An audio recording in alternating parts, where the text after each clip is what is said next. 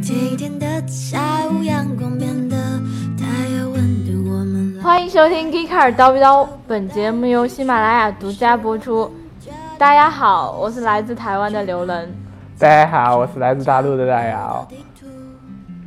大家好，我是来自东京演播室又红汉又专的刘能苏苏的侄子苏帆。哎呦喂，这期节目我们要聊的东西太明显了呢。太明显了呢，都不用加前缀了呢。对我们这一期节目呢，可能要聊一聊台湾，对不对？对，而且我们非常荣幸的再次连线了我们的东京演播室，对不对？对，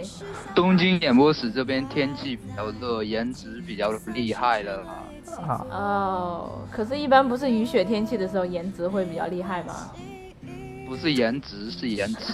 你也听出来，我刚才没有讲清楚，对不对？啊，是延迟呃啊啊！为什么我们今天会聊台湾这样子的东西呢？啊，因因为为大家都知道最近发生了一些大事啊了。对，是我们这个习大大和那个小马哥会小马面哥了，对吧？啊，叫叫什么来着？网上叫那个洗马会。对，喜马会会。对，那洗马会跟我们有什么关系呢？我们作为一个汽车媒体，我们自然关注的都是车喽。洗马会上，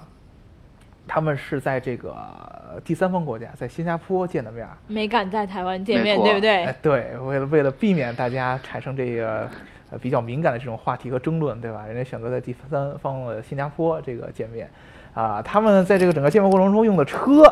对吧？按理说是第三方的国家就在要用第三方国家的车，第三国的品牌，哎，对吧？有点道理。啊，但是这马英马英九呢，在那儿坐的这个车呢，是一个什么宝马七系，对吧？呃，马英九这个车队呢，从照片上来看，有两辆那个轿车，一辆是宝马七系，还有一辆是奔驰 E 级，所以它必定就在其中之一。啊，要不就是宝马，要不就是奔驰。呃，大家应该知道，一般的，你看我们之前那个习大大阅兵的时候什么的，我们都是开的红旗，对不对？对就，哎，刘能这个口音确实有点专业。就是一般呢，各个国家的这种呃，不管是你国家或者是区域的这种领导人，对吧？啊，像我们习大大，他都要这个用这个自己国家自主品国牌产的这品个牌这个对不车对，对这个车，对不对？对对对对对不 对？对对对对，但是呢，你看这个小马哥，他作为台湾地区的领导人，对不对？啊、他为什么选择做宝马和奔驰嘞？哎，这个你造啊，嗯，这我肯定是我母有一鸡些啊原因的。呃，有一些什么原因嘞？呃，首首先，这次喜马会这个比较特殊，因为是选择在第三国，然后，嗯、如果用一些像奔驰啊、宝马这样第三国的品牌也是很正常的。嗯，但是，一般就是各个国家和地区领导人他们在自己的境内的时候，比如说像这个瑞典的国王，他用的是沃尔沃的 S 八零，嗯然后韩国呢，官方公务用车一般都是起亚的欧菲莱斯，然后日本皇室用的是这个丰田那个特别定制版的皇冠，嗯嗯呃法国现在那个奥朗德呢，它是乘坐的是一辆雪铁龙的 C 五，呃，然后英国那个挠老师，啊对你一定我清们楚，这英英国用的是大英帝国是吧？啊、我们我们大英帝国嘞，你们大英帝国，对对对，对我们皇子一般用什么车，对吧？呃，女王大人一般在自己休闲的时候，她喜欢开路虎，对吧？女王大人自己开车呢。对啊，女王大人自己骑马，自己开车。女王大人爱好十分广泛，而且你别看女王女王大人这个身段比较娇小，是吧？一小小小小矮老太太嗯，啊，但是呢，人家这个呃经经常喜欢这些比较啊就惊是嗯喜险，欢 Land Tiger，对，就是喜欢这些惊险刺激的运动，比如说骑马啦，对吧？比如说越野啦，啊，出去野外生存野是外野吗外？ 然后 野完了营之什后么的呀吃蚯蚓什么的。啊，那那我就那跟那着那贝尔去旅那行那那过倒呢不不至于是人都是带着那些就是这个这个路虎这个车后后座上得带上什么这个茶道用的这个用具啊，什么哦点瑞点雷点点匣子呀、什么的啊。但是啊，一般那个英国的首相，就是不是皇室就是政治圈儿，他们都是做捷豹啊。就反正肯定得是英国的品牌，虽然人现在是属于印度公司的，啊但是毕竟也是英国的品牌，对吧？除了这个上面提到的这些就是特别支持自己民族品牌的这些例子以外呢，其实也有不少反例，就比如说这个俄罗斯，那个普京和梅德韦杰夫他们一直都是乘坐各种级别的这种奔驰 S 级，嗯要么是长一点儿，要么短点儿，但总之都是用奔驰。嗯然后呢，还有就是古巴也比较特殊，嗯古巴是元首座驾是一辆加长版的长城哈弗 SUV，嗯，为什么古巴的领导人会用长城 SUV 呢？还是特别版？是说加了什么防弹玻璃之类的吗？这目测是长城哈佛送给他的一个就是推广用的这样纪念品之类的。啊，感觉有一种被充了值的感觉。对，你看人家都是在那个什么网站上啊、报纸上啊、媒体上啊做广告，人家这个直接充值到古巴的领导人这块儿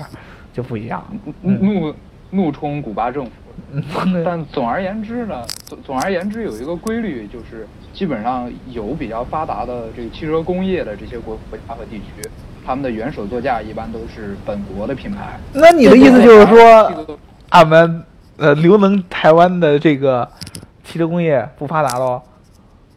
我这不是还没说呃小马哥坐什么车吗？啊，他坐的什么车？这小马哥也不一定就和这个俄罗斯还有古巴一样，就坐这个其他国家品牌的车啊，啊！你要知道，这个小马哥作为台湾地区的领导人，嗯他在这个成为台湾地区领导人之前呢，嗯在两千年的时候，他是担任这个台北市的市长。 嗯嗯这个时候，小马哥他的这个座驾是一辆自行车。 你你这一呃，你的意思是讲说我们就是台湾，就是自主品牌里面就只有自行车比较屌，是这个意思 吗？可以说，我有很大的信心，相信这个小马哥当时的这个座驾应该是捷安特。啊，真的是这啊，如果是捷，如果是捷安特的话，那一那毫无疑问确实是台湾的这个本土品牌那万一当时骑的是一辆凤凰，那可不就完了？嗯啊。那我觉得也很好，啊就为了体现这个两岸是按一按家习总亲的说法叫做对打断骨头连着筋。啊，那这个为什么他嗯没有一辆像样的汽车做座驾，而惨到骑自行车了？主要是因为这个一有钱就变坏，这个等他成为这个全台湾地区的领导人以后，嗯很明显是有钱多了，对吧？对就和以前骑自行车的情况也不一样。嗯所以呢，从零八年开始，这小马哥就开始做一个零八款的宝马七系，嗯呃，然后到了二零一二年呢，根据这个台湾方面，就是每四年换一次元首座驾的这个习惯，又给小马哥换了二零一二款的宝马七四零 Li。等一下啊，说了这么多，他换了车了以后，为什么他没有用台湾自主品牌的汽车，而是用了哎，宝马？ 这个问题提得好，为什么小马哥要从台湾自主品牌捷安特换成了这个宝马？对对呀、我觉得这其中必有隐情，嗯很有可能就是反映出来台湾的这个汽车工业它有一些独特的特点。啊，有什么独特的特点？呃，这么说吧，一句话来概括台湾现在的汽车工业，基本上是整车厂只有玉龙这一家公司硕果仅存，除了玉龙这这一家很有名以外，其他的和这个汽车工业沾点边儿比较有名的呢，就应该是东阳了。然后这个东阳呢，它就是一个大型的做这种零配件儿的一个企业，嗯比如说包括它的这个呃涂料，嗯然后还有像钣金，嗯然后那个和汽汽车有关的各种各样的塑胶产品，嗯这些全都是东阳的主力产品。如果有人去过台湾的话，呃，包括你接触过台湾人台湾人，你就能感觉到台湾是受日本文化影响很严、很很大的一个地方。是吗？对对，包括它的这个没错没错汽车工业也是很受日本影响的。对，其实你这么想，就是台湾汽车的保有量其实是已经比较饱和了，在尤其是在进入二十一世纪以后，它的千人汽车所有量其实是高于大陆的。嗯对，那那个台湾本土的品牌只有玉龙这一家，而且你看玉龙就很明显，它做的产品甚至连元首座驾都无法 提供。嗯没错。那其那其他那么多的汽车，总得有厂家来生产吧？然后啊，其实情况就是像那个大脑老师刚才所说的一样，它主要就是来自于日系的汽车，基本上就是本田、丰田，然后日产占据了台湾汽车市场的绝大部分。对，大家都知道台湾也是四小龙之一，对吧？嗯怎么就没有发展出来这个很强的一个汽车工业呢？按说和四小龙里面的另外一条这个韩国这条龙啊，嗯有很多相似的这个起步的条件。嗯你看这个基本上，呃，这个地区的政府，嗯都是在二战以后成立的，嗯然后呢，都是资本主义的社会，嗯然后呢，也是都是经历了二战和内战，嗯然后才成立起来的政府，嗯然后都是美国的盟友，嗯呃，而且在战后呃六七十年代开始发展的也都特别快。嗯台湾政府和这个韩国政府，他们对于像汽车这样比较重型的，或者说比较密集的这样的企业，他们发展的思路是不一样的。嗯韩国呢，它和日本有点像，基本上就是说财阀制度，嗯然后我去扶持几个特别大的公司，对对对就像起起亚呀、现代啊这样，然后狠命的往里投钱，嗯那就是我亲亲儿子。嗯然后只要把他们发展起来，然后他们会跑啊，然后政府再不去干预也没关系。嗯但是相比较而言，台湾政府就似乎比较呃放任自流一些。嗯你你像那个玉龙这样的大企业，嗯台湾台湾当局当然确实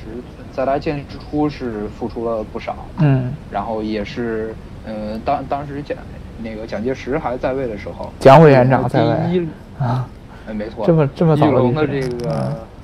玉龙的什么？玉玉龙生产的最初的这个自主品牌的一辆车叫做青鸟，啊然嗯后这个车就当当时就被这个蒋介石当做了检阅车，嗯可以说政府也是很支持的，对吧？嗯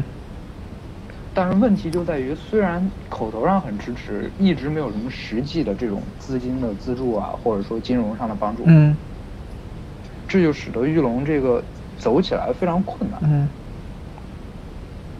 那个，嗯，老师你应该知道这个玉龙的这个掌门人， 啊，就是我是听说这个玉龙，他这个掌门人是一个，呃，他原来也是在大陆嘛，呃，上学是是哪个学校来着？是同济大学，就是跟这个汽车渊源颇多的这个学校。然后他正好也是学机械的，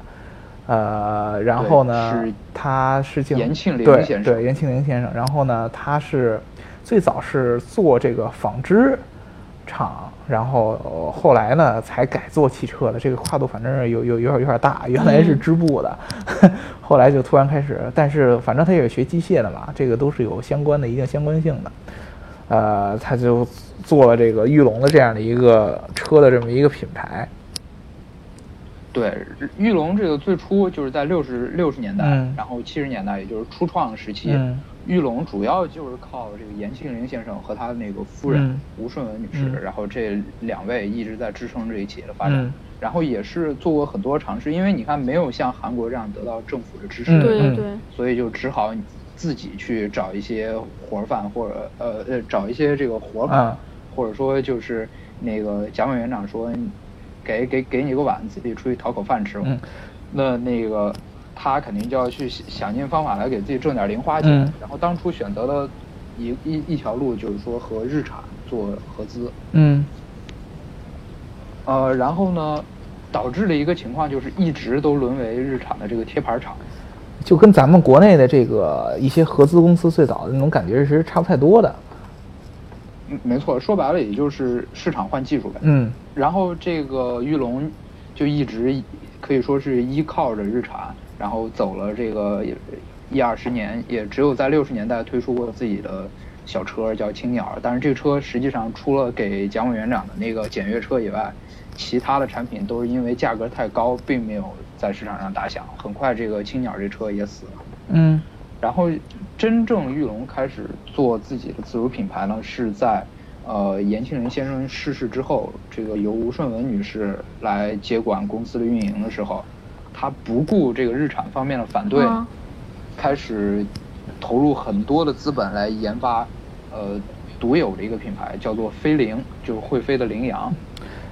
这个跟跟大家分析一下，就是这个这个严庆龄夫妇和这个就是严庆龄和这个叫什么吴顺文，对吧？啊，他们两个呢，就是这个出身呢是不太一样的风格。嗯严庆龄呢，这这个严先生典型的就是这种理工科男，人家早年是这个同济大学毕业，嗯对吧？然后呢，机械系，后来又去德国深造过，所以说呢，他比较偏向于技术方面的层面比较多一些，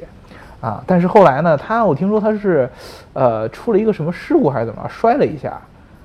是这个七七五年的时候，他不慎摔倒，然后就把脑袋磕坏了。啊，反正是挺悲催的。是五年之后吧，这事故完了以后就去世了。然后他这个老婆呢，也也很能干，一直是支持他。但是他老婆呢，是一个书香门第出身，也就是一个传对统她的是文科女生。对，呃，是是一个教师，对，所以说呢，他可能这个心里边这些民族情怀的东西会更多一些，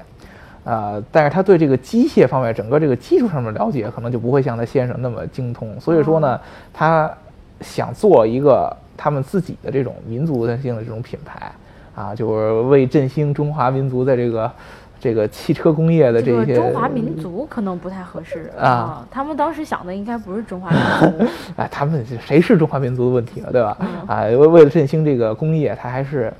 以想想做一点贡献嘛，所以说他就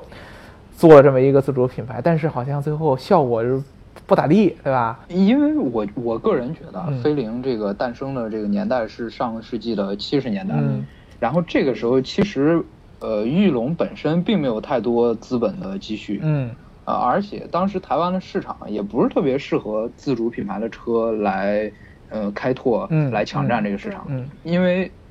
我我们可以看到，就是正好这个时候也是，嗯、台湾电子工业啊，然后芯片儿工业啊，或者说呃塑胶化工这些工业腾飞的这个时期，嗯政府方面可可以挺明确的感觉到，简直就是把汽车这个领域让出去，嗯让给其他的其他的国家，然后我们就负责把刚才说的这些产业做好就行。嗯，那所以这个飞凌简直就是在创造条件硬伤，对，所以这个车就出了三代，嗯然后就在市场上消失了，嗯一共也就卖了一万多台。其实我们可以想一想，就跟咱们大陆的这个咱们自己的这个自主品牌做一下对比。一台湾它这个玉龙在建立的时候，正好有就跟咱们应该是一汽建立的那种时候差不多，对吧？是，就隔了三个月，啊，对，就是基本上差不多。但是我们其实真正一汽那会儿，就是完全做到乘用车就民用的这种自主品牌，那就已经很靠后的时间了。一般以前都是做一些什么大大卡车呀，或者是专门给政府用车啊，都是做这个。咱们之前不也聊过这样的问题？其实我们那会儿就是主要就是市场不成熟嘛，没有到那个地步，还没有到这个推自主品牌的时候。嗯，没错，尤其七十年代正是这个海外的企业疯狂抢占市场对的时候，嗯然后他们的这个产品质量又会好一些，然后价格又低，真的说很难由这个民族品牌去和它做竞争。，对，这会儿呢，其实可以说，就这个吴夫人已经把这个企业的这个元气给伤到了。就是因为就是他现在创立的这个品牌没有盈利，反而有太多的亏损。对，走了算算是走了一个弯路吧，怎么办？哎，还好这这这这俩人儿有个好儿子，是吧？呃，对没错是在这个也是呃学历特别高，就是嗯，在高海外留学的那是种。哎高高富帅，在美国读书，然后正好呢，呃，他母亲在这个台湾自己这个玉龙弄的是相当于独木难支嘛，对，啊，然后所以他儿子就从美国回来，开始辅助他母亲来经营这个企业，呃，正好那个当时应该是也是咱们中国二期建立的时候，然后他儿子就回到了台湾。然后去建立了另外一个子公司，叫中华，对吧？对，是玉龙这个集团旗下的一个品牌，嗯叫中华汽车。嗯，对，首先，他这个儿子名字叫做严严凯泰啊然后这个严凯泰同学他就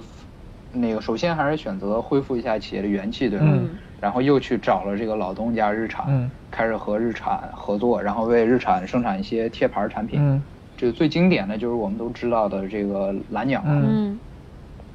当时其实大陆市场，然后当然主要是台湾市场了。除此以外，大陆市场也有很大的一部分的蓝鸟是由，其实是由玉龙来生产的，然后它贴了日产的牌子。嗯，其实他其实就走到了以前他父亲走的那个路线上，没错，你给人家打打小工，赚赚零花钱，然后自己先储备储备。嗯，毕竟我觉得台湾这个地方和咱们中国，就是和大陆我的感觉还是不太一样的。咱们好歹我们虽然说技术落后，但是我们有市场，对吧？就是市场太庞大了，太太庞大。台湾它它发展的过程中，它的市场是比较小的。嗯，没错，嗯，在即使到了这个二零一三年，就是玉龙已首先已经很成熟了，嗯对吧？嗯然后就是抛开玉龙不算，我们就看整个台湾的这个汽车市场，它的这个销全年的销量啊，其实和咱们大陆市场全年就大众一款车的销量差不多。对吧？其实，呃，咱就从那个台湾本地这个面积上来就可以感受得到。对，没错，台湾这个整个这个岛，对吧？面积是多少？三点六万大概平方公里。平方公里，什么概念？我们刘刘刘能叔叔的老家，对，我的另外一个老家，对，是陕西，对不对？大家都知嗯道，这个面积呢和我们那里的延安是一毛一样大的。嗯，这这这说明延安真是一大城市对。对对对对对对， 非常非常大的一个城市。北京大概一个区是大点儿的海淀区和朝阳区都是在四百平方公里左右，呃，那么也就是说，这个台湾装下两三个台北基本上不是没问有题。问，没有错。这个台湾这个岛啊，整个加起来可能也就是两个北京，两个多的北京，那差么不大多，嗯，就就就就就这么大，市场还是十分有限。而，且还是而且还是人手一辆小踏板儿，要啥四轮儿？哎对呀、你告诉我要啥四轮儿？对，说到这个踏板儿，就咱说，咱咱刚才说了好多，这个台湾貌似自主品牌的这个汽车，好像做的不咋地。没那也错就是说，他们除了做这些这个外资品牌的这些汽车之外，他们主要的交通工具是什么呢？去过台湾的人肯定都知道，这这这这个摩托特别特别多，对对吧？你要用台湾腔，你肯定不能说是摩托。对啊呀、我但是就是说，不可忽视是这个呃，摩托车它肯定是挤占汽车市场的。嗯，没有错。确实，这种呢有两个原因，第一个就是咱刚才说了，它地儿特别小。第二一个原因呢，就是他们这个整个这个摩托呢，已经由于这个用的时间太长了，啊，这已经变成了一个文化的一种现象，啊，比如说我那会儿种难以割舍的对情难以割嗯怀舍的一种情况，尤其是在这个年轻人里边儿。我我我那会儿去这个呃，在国外念书的时候，会有一些台湾的同学，对，然后呢，他跟我说嘞，啊、说什么呢？说我现在哎不不，你还是说普 通话。嗯我听说你了，我也是这个意思。对，他他说说什么说什么呢？他说呢，我哎呦，我现在这个最近学习压力特别大，让我们赶上要期末要考试，啊，然后也要交作业，学习压力特别大。我现在就特别想夜冲怎么办？啊，夜冲对，夜这两冲个，字儿夜啊，冲，我当对时晚上就是上厕所晚冲一晚下上 去对我当时理解就是，不是嗯、不是不是，叔叔你怎么能这么粗俗？他这是晚上啊，去给手机 充电。啊，对我说啊，每天都这个写论文写到深夜，对吧？学习学到深夜啊，电脑都没电了，嗯，所以说呢要去充电，是 吧？但是你想不通为什么充电会成为缓解压力的一 个重要对呀、方式对呀、就是因为脑袋不够用了，所以要充电。嗯。其实啊，其实这个夜冲啊，指的就是晚上开着玉龙的车出去扫 街。 哎是吗？当时呢，我就去问了这个萌妹纸，我说：“姑娘啊，啊，您这个您说这今年个贵庚？夜冲到底是什么意思呢？” 啊，她说：“哦，你不知道夜冲是什么意思？”我说：“是啊。”她说：“这个两种模式，第一种是在这个夜里边儿踏单车，骑自行车嘛，对，就是骑自行车去冲，嗯， 这是一种。”啊，但是这种比较累，你知道吧？对就是你晚上大晚上对骑自行车的小姑娘腿又短，呃是骑骑半天挺难受的，挺累的。还有一种方式哎比较省那力你的，那你是不是得买辆车了？对，，然后买玉龙是刷机，但是它很遗憾，它不是玉龙。另一种方式呢，是在晚上骑单呃骑机车，嗯，对，踏板车嘛，对，就是这种。就总总而言之，就是打死也不买车。呃，吧，对，反正肯定不是汽车啊， 这两种都是这种俩轮儿的，不是四轮儿的。所以说呢，他们这个文化是比较那什么的，他们经常会晚上，比如说，呃，放了学，或者是晚上大家吃完饭什么的，就去骑个车出去兜个山呐、兜个圈儿啊什么的，就这样。然后出周末出去玩儿的时候，一般也都是骑单车。所以你看我我我们看了这么那个对于玉龙来说这么血腥的案例，啊嗯，就为什么玉龙这个品牌直到今天它依然还活着，还没死？就是台湾为什么这个市场上还有自己的汽车嗯呢？我个人觉得啊这个台湾这个大海航行还是得靠大陆剁手。嗯啊，哦，对对对对对，根正苗红，根红苗正。哎，反正我不纠哎我不纠正没错你，嗯这前前方那个五毛预警，嗯这我们现在其实有不少人是听说过玉龙这名字的，嗯然后也是听说过台湾有汽车品牌的。嗯就这个原因，归根结底还是因为这个零九年的时候呢，这个台湾的玉龙嗯和东风汽车合资成立了这个东风玉龙，嗯然后它开始生产一个，嗯，前两年，呃，包括现在可能还行，嗯在大陆这边也是很火的一个新品牌叫纳智捷。哦，这纳智捷呢，是这个玉龙到了二十一世纪的产品，嗯终于可以算是为玉龙是一个车厂，而不是一个那个富士康这样的代工厂，啊对算是挣了一下名嗯。纳智捷它一直都在做 SUV 和 MPV，、嗯对吧？嗯然后 MPV 其实是比较成成熟的，在台湾市场上是首次出现台湾自己的品牌能够占领某个车型销量百分之四十以上的情况，嗯那个就是纳智捷的 MPV，它占领了台湾 MPV 市场百分之四十四点多。呃，刚才说他们这个台湾有好多的这些代工厂或者说是供应商，对呃，可能以前在传统的这个汽车行业的时候，就是工业汽车工业还没有变革的时候，他们是没有什么太大的机会去做一些突破的，他们可能一味的就是做类似于富士康这种感觉，就给人做配件儿啊，代工、代工、代工做配供件儿应商、做配供件儿应商、做供应商，然后真正在就是用户这边风风光光的都是那些大的主机厂，但是，呃，这个汽车这个行业有变革，对不对？对啊，以前呢，呃，我们都是做汽油车，汽油车上面它的结构会特别复杂，咱们之前节目也聊过。呃，尤其是特斯拉那期咱们就聊过嘛，自动驾驶那期，汽油车的结构很复杂，但是到了电动车这一块儿，它的这个结构相对于简单的很多，而且以前给这些大的品牌，比如说他们的新能源车或者混动车，提供这些电机啊、电池啊、电池啊哎就之类这的样的好多厂商，就都是台湾的。它啊，对，它是有自己的技术积对，累比。如说比较有名儿像台达电，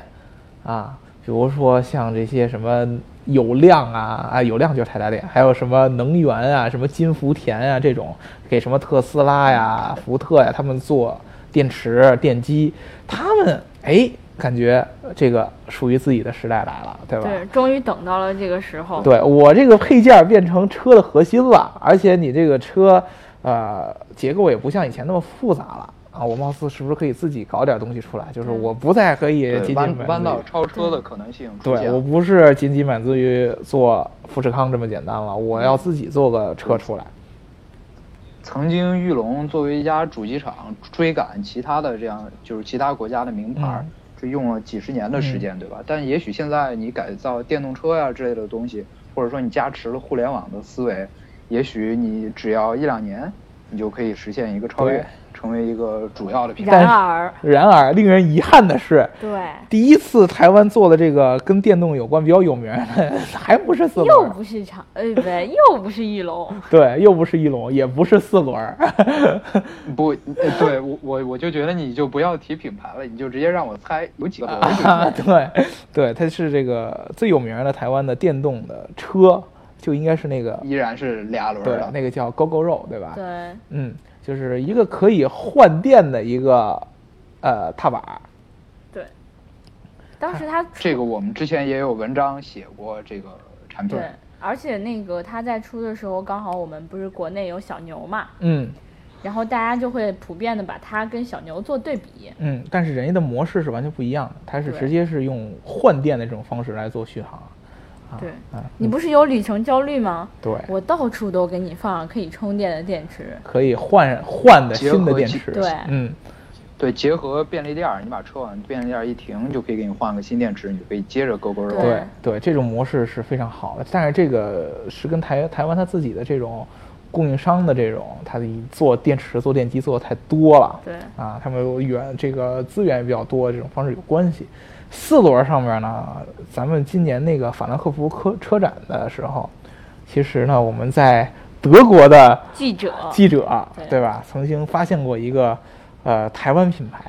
啊，野心特别高。这个英英文名字，它这个车叫 Thunder Power 嗯，啊，Thunder 就是咱们国内一般男生爱用的这个软件叫迅 雷，对吧？那个噼里啪啦，对，又提到噼里啪啦对，就是你你从这个迅雷上下点什么片儿什么的，然后它一下完就会噼里啪啦一声， 对吧？ 对我我们一般把这个品牌都叫做噼里啪啦噼里啪啦力对量。这个迅雷力量、噼里啪啦力量，对吧？啊，这听着好像挺便于理解，因为它是一辆要做一辆电动跑车嘛，嗯，嗯，号称是续航要四百公里以上啊，对不是六650六百五十公里啊，四公百里公四百公里那是特斯拉对吧？六百五十公里以上的这么一个电动超跑，所以他们也称为自己是我们要做台湾的特斯拉，对，但是呢，台湾没有特斯拉，台湾只有对拓速乐，嗯，对不对？ 特速乐，对对对，是鼠鼠鼠鼠，这个正是我想要提醒你的。我觉得他们说的一定是我们要做台湾自己的特速。对对，特速乐，拓拓速乐这个特别的拗口，其实呢，最让我印象深刻的，并不是他的这个愿景，他的目标，也不是他的这个迅雷和噼里啪啦，更不是台湾的托苏勒啊我，造是什么？他的这个中文的名是字，一是一个嗯像，是一个像玉龙一样充满了台湾本土气息和太阳饼的味道。，对对迷迷之中文名儿，就反正我觉得一般人看了这俩字儿吧，他不知道怎么念，感觉就是我当时单词儿没背好就去考四级。对，当时我们这个记者在德国的记者就去找他这个公司人去问，他说呢，呃，贵贵司，您这名儿叫什么？结果人家大哥第一句话说的是，哎呀，你们大陆人啊多读书，还是要多读书，对，要要加强这个文化素养。对，要加加强文化素养，这这么简单的两个字儿，是不是你都不认识？我的这个语文造纸也就到这儿了。对，然后我们当时这个记者是满脸的黑线， 然后然后就说您这个到底叫什么？您提高提高我们的文化修养。呃，达哥意味深长地说了两个字儿，我们这个品牌呢叫做长尾，但是呢，它这个长尾你可能一搜百度出来的第一个就是那那个常委员会呃常委员会对，但是它并不是这两个字儿。啊，我们，呃，你要愿意去搜呢也行，欢迎在我们对评论里我下，我们大家还争还争相的打出这两个字儿，好打不出这好？两个字儿，对对，但是我们还是推荐大家可以使用这个低端的版本，叫做永日水 友。对，永永日水友，对大家如果呃想去装这个如果逼觉的得话，长尾比较难以掌握的话，还是这个使用永日水友比较亲切对一些。对比较亲切一些。反正我这个还是希望就是大家能踊跃的参与我们这一次的活动，对，接着是打出这个“常委”这两个字儿，可以啊、 获得侄子的裸照一张。对我们获得。我们这样，我们看有机会，我们最近不是双十一嘛，对，啊，我们去网上给得给大家买一个啊、牙膏同学的那个玩偶，哦哦哦，对，啊啊，这样我们最先在我们 Geeka 的微信公众号后台，那不是还得加微信？对我们的微信 G E E K C A R，就是 Geeka 的英文啊全称、微信对号，搜这个，关注我们，然后在后台打出“常委”这两个字儿，只要你能打出“常委”这两个字儿啊。然后第一个打出来的，我们送他一个牙膏的玩偶，怎么样？反正要送点什么吧。对嗯对反正是要送点。反正要。送点什么，我们还没想好。对，送点什么我们没有想好。嗯，对，就好是吧如果你有特别想要的，你写在括号里也可 以，我们就适当的你看一你下。你别太过分，是吧？对，你要一个真的牙膏，我们就 可能送不了对你。，比如说你想要个长尾的车啊，这给不了。呃，拓苏拉，我们给不了特拓拓苏拉能这三个字儿能给你，拓苏拉的车给不了。它拓拓啊苏拉拓、苏拉可以。它到底叫什么？拓拓苏乐，拓苏勒是吧？对嗯啊啊，算了，我就不在这儿丢人了啊。台湾腔确实不太好学。那那个，就节目最后，我们还是要给这个湾湾地区的汽车产业送上一些比较美嗯 好的祝愿。就我觉得吧，玉龙也是携手了这个我我我真没收啊钱，我真没收啊钱。刚才你给我拿这看的这个那个巧克力是人家送的不？这个这个玉龙吧，他是携手了东风，然后也是通过这个紧紧密连接大陆的市场，啊然后获得了新生。我知道了，不是然后玉龙给你的长尾其钱，实是东风给你的 钱。我我真的没有收这个国务院和党中央的补助。啊啊，这个然后常委呢，其实也是常职也是在大陆的，对吧？嗯然后他未来的主要的市场啊也是在大陆。对吧。然后总而言之呢，就是还是有可能，说不定就是通过增强和大陆的合作，然后再加上这个互联网思维和电动车的加持，说不定有一天，就是台湾地区领导人也能坐上常委啊之类的某某店、嗯这样品牌的台台湾自主的元首座驾。这样也就算是你给我们台湾的同胞们，就是献送去了美好的祝福，对吗？对对，拿去用，拿去用。这我想说的其实就是，嗯，如果这个世界上能少一些摩托车的话，啊！我还以为你有什么伟大愿景呢， 这样的话台湾人民可能出行会不太方便。不太方便。你管人家怎么出行 啊？ 对吧，不？是因为我还没有去过台湾嘛啊然后就想说他们的公共交通能不能再发达一点？啊，人家足够发达了。你去台湾最简单的，你去租辆自行车或者租辆摩托就那可以不了。还得租吗？啊就是我的意思是我走哪就有公交车，我可以搭公交车嘛。啊，这样对啊，的，好吧？嗯，愿愿愿，反正对，那那大姚你有什么愿望？我愿望就是你们爱咋地咋地吧。那我们这一期就聊到这里啦。 然后再聊。那要不然我再跟你说说玉龙的事儿。那不用，那不用了。那个、那个、那个，收听我们节目的同学们，记得我们今天有一个很大的、很大的一个互动，对不对？对，啊，对去我们的后台去打常委。对，记得要参与我们这个活动，好吗？好，啊，那如果你要想要加粉丝群的话，可以在后台给我你的微信号，这样我就可以加你进群啦。能不能正常一点啦？不行，因为我现在已经不会说我的 弯弯腔了，我现在很着急，你知道吗？好，大家就 就这样。这些我都觉得不重要了，这些我觉得都不重要，最重要的就是我还是想澄清一下，我真的没啥意思。嗯好，再那见。拜拜。